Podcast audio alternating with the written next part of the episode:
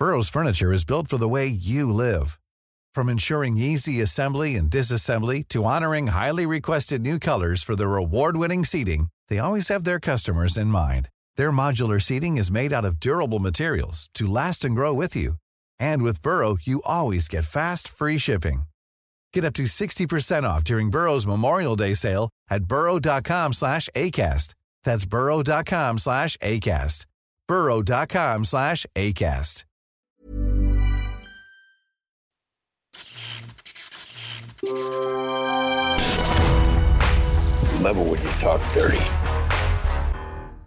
Le chicken mug de la grand-mère de Stéphane.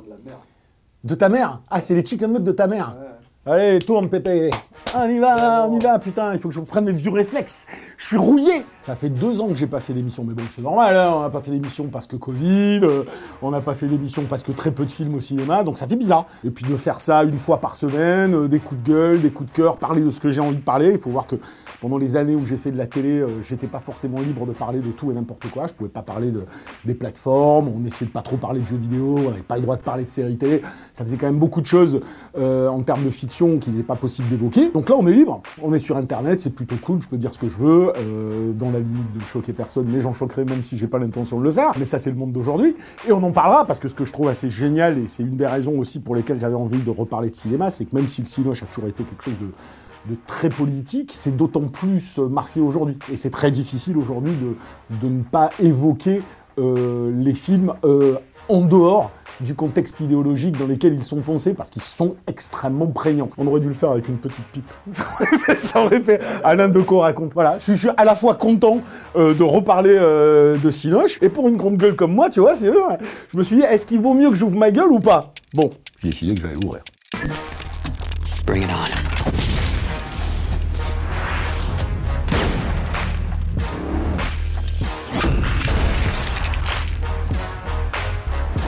Don't fuck with me. Donc salut, c'est euh, la minute Yannick Dahan. C'est moi Yannick Dahan. salut, c'est Yannick Dahan et aujourd'hui on va parler de Suprême, le biopic sur le groupe NTM. Qu'est-ce que vous pensez de ces banlieues qui prennent feu au moment même où vous sortez votre premier disque Faut arrêter de tout confondre les gars, nous on fait du rap. On prend des micros, on prend pas des flingues. Que peut espérer? Un être jeune qui vit dans un immeuble laid avec une société qui détourne le regard.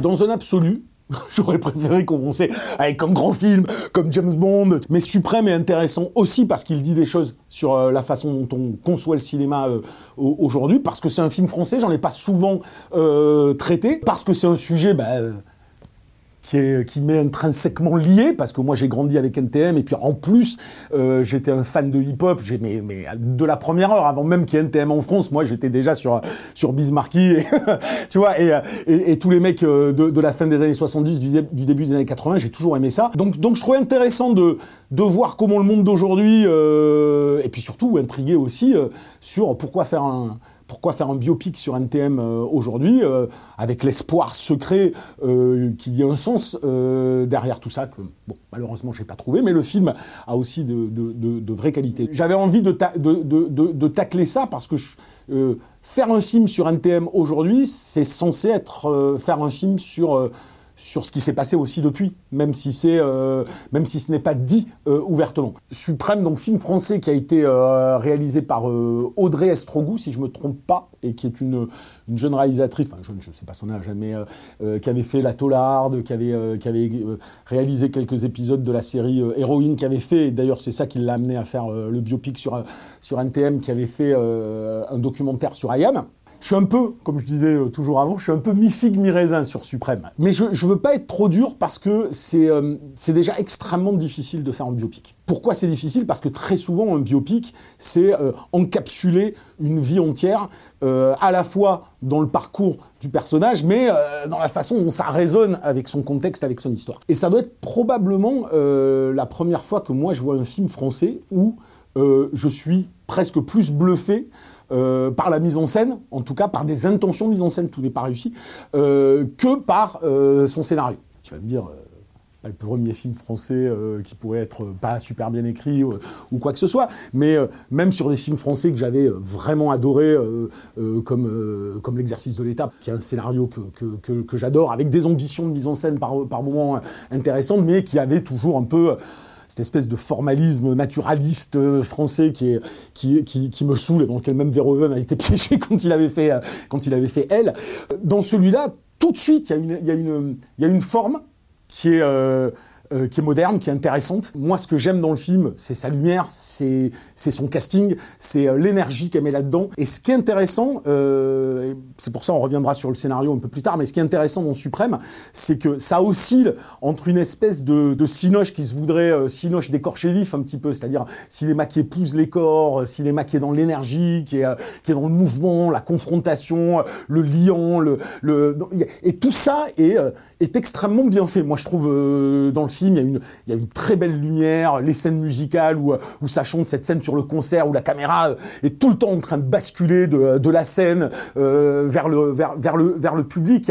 Il y, a, cette énergie en permanence qui fait que malgré tous les défauts que peut avoir le film euh, en termes scénaristiques, il a une mise en scène qui le rend, moi je trouve captivant, qui le rend très agréable à regarder et très intéressant. Pourquoi? Parce que euh, il y a malgré tout des velléités. Alors c'est compliqué parce que mise en scène et scénar sont intrinsèquement liés bien évidemment et, euh, et ce film il est euh, il a il a toute ce problématique de ses forces sont ses faiblesses et ses faiblesses sont ses forces. La nana elle s'autorise aussi de vrais cadres mythologiques mais des cadres que que, que nous on a toujours euh, adoré dans, dans, dans, dans le cinéma américain, dans un cinéma de genre qui est beaucoup plus mythologique.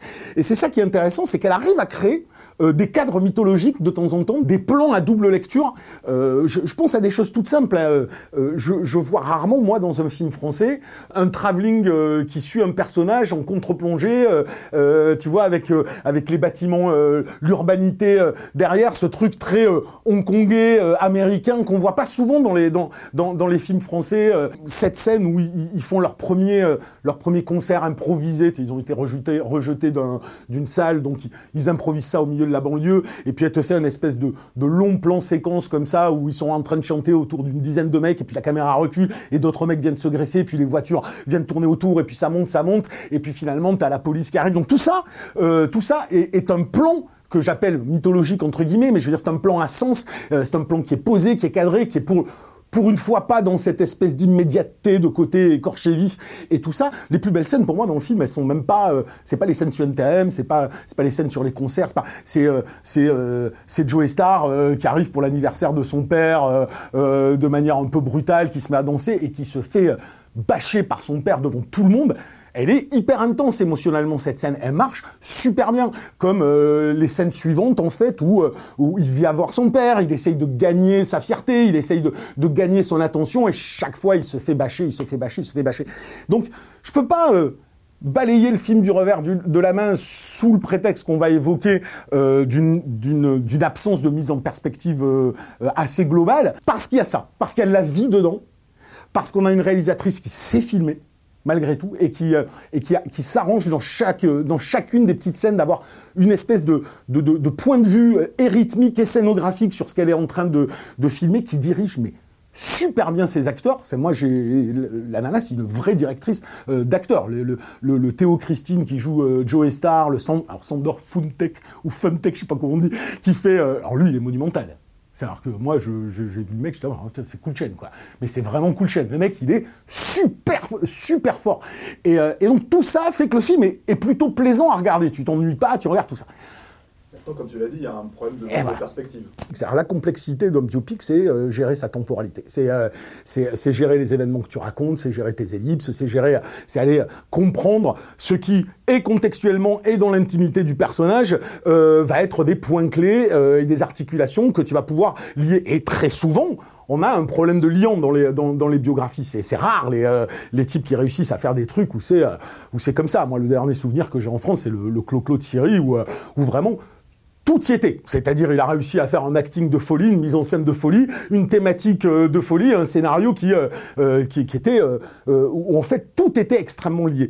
Ici, la puissance de l'émotion qu'il a, tu as l'impression qu'elle est, qu'elle s'intéresse plus à la réaction émotionnel des personnages aux événements que la façon dont je vais traiter les événements eux-mêmes, qui eux sont quelque part balayés sur cet hôtel-là. Je sais pas si tu vois ce que je veux dire. Il y a vraiment ce côté, bon, ben, euh, en deux minutes, euh, on voit qu'ils font, euh, qu'ils font deux, trois morceaux, en trois minutes, ils sont embarqués euh, sur un concert. Enfin, tout passe super vite.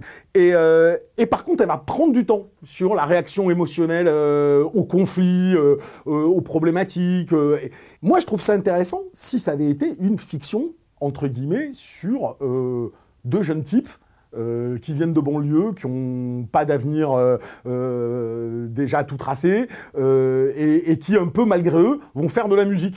Ok, super sujet, tu peux rester près des corps, tu peux rester près d'eux, sauf qu'on parle d'NTM. Donc on parle, on parle pas que d'un groupe de musique, on parle de pas n'importe quel groupe, pas n'importe quelle époque, pas n'importe quelle histoire. Un NTM, c'est pas simplement l'émergence du hip-hop qui était encore embryonnaire à ce moment-là, c'est euh, euh, la prise de conscience d'une problématique dans les banlieues, c'est la récupération politico-médiatique qu'il y a derrière, c'est énormément de choses dans un contexte assez complexe, assez euh, idéalisé depuis par certains, mais qui était aussi très, con- très conflictuel. Et ça, c'est quasi inexistant dans le film. Les images d'archives, alors petite interview de Mitterrand au début, euh, quelques images d'émeutes à la fin, bon, c'est un, peu léger. On va revenir sur l'éternel, euh, euh, l'intention ne fait pas un film, et une bonne intention ne fait pas forcément un bon résultat. Certes, mais la réalisatrice a quand même, de temps en temps, quelques plans où tu sens cette volonté. J'allais dire cette velléité, non, mais c'est c'est cette volonté, sauf que, sauf que ça passe beaucoup trop en toile de fond. Tu vois, c'est euh, ce plan de Joe Star, euh, bon, ben, euh, qui, qui a commencé un petit peu à marcher, qui revient dans son quartier, si tu veux, et qui, et qui traverse, et que tu vois en arrière-plan des, des actes de violence, et il regarde ça.